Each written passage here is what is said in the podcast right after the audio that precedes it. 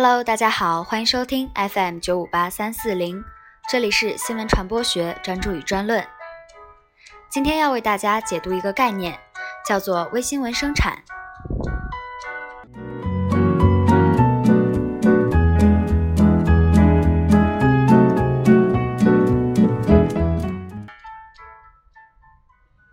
作为有全国影响力的重要报纸，《人民日报》《中国青年报》和《新京报》在2010年之后，都陆续开展了面向社交网络和移动互联网的新闻生产变革。具体来说，就是继在20世纪90年代末期开始开创报纸网站之后，又一次在互联网上开辟新的平台，即创办官方微博、官方微信。以及一批二级微博和微信公众号，本文称其为微新闻生产。全国的传统新闻媒体几乎都进行了类似的微新闻生产的创新，共同特征是，在空间上依附于作为社交网络的微博与微信平台，在角色上以社交网络之一员的身份与新闻使用者发展关系。在内容上受到微博和微信的技术限制，如推送次数、内容长度等。这与2000年前后报纸普遍推行的报网融合策略有所不同。早期的报纸网站虽然也提供了形式上的新产品，但主要是由技术人员把编辑部生产的内容直接发布到网上，总体上对新闻内容生产的规则影响不大。微新闻生产则不同，它不仅提供了新产品，媒体微博和微信公号是这类新产品的形态，而且这一创新也或多或少地改变了编辑部的原有规制。要为媒体微博和微信公号重新生产内容，微新闻生产不是哪一家媒体的孤立政策，作为一项新闻创新，它具有普遍性。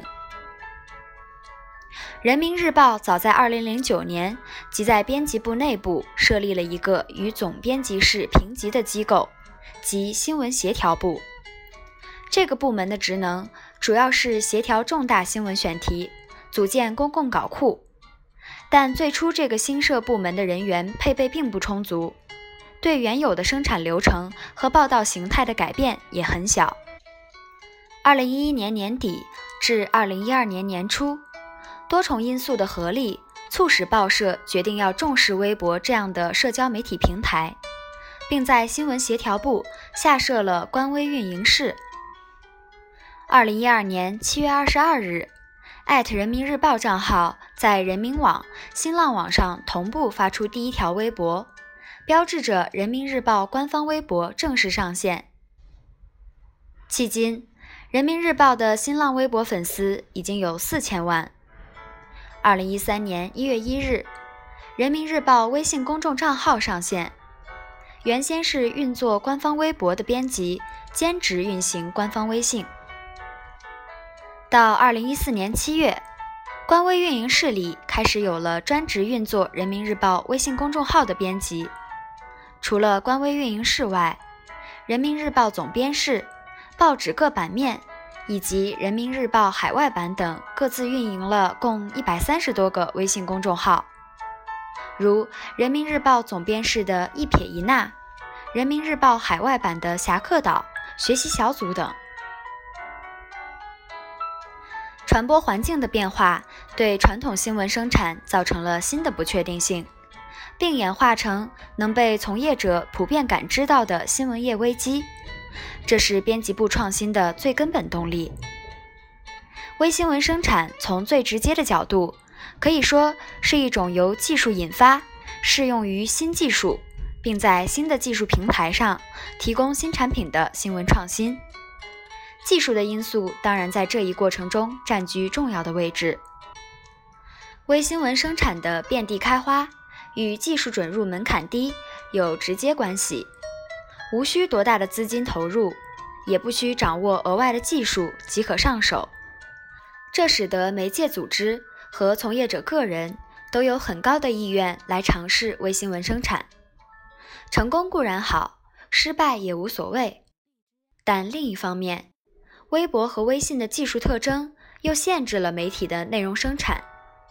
一百四十字的内容、有限的推送次数、与自媒体一样的地位等，这使得微新闻生产在很大程度上受制于新浪、腾讯等平台提供者制定的技术指标。此外，社交网络对于社交性而不是媒介性的偏好，亦让微新闻生产受限。微新闻只能是微的。相比于报社庞大的新闻采编队伍来说，报纸专职进行微新闻生产的都是很小的团队。因此，对于编辑部来说，微新闻生产创新的意义，与其说是要拿出一个全面替代的产品，不如说是要在社交网络上多增加一张名片。与其说是要通过微新闻生产来进行新闻生产的范式转换，不如说是通过眼下的微新闻生产来积累经验，为未来有能力进行范式转换打下基础。中国青年报的一位资深编辑的话很有代表性：“我们不是技术派，我们不知道下一个技术发展方向是什么。当初我们看到 PC 端的时候。”我们不会想到它是移动端。当时我们在玩微博的时候，我们没有想到下一个是微信。那现在就是，我作为一个非技术人士，不能知道下一次的技术发展方向是什么。但是，这种技术的发展必然会改变新闻的传播方式和表达方式，所以我没法发展技术，我只能跟着技术走。我们没有抢占先机。那为什么还要加入？是因为培养了你对新技术的体验感，包括你要确切的知道你的读者想要什么。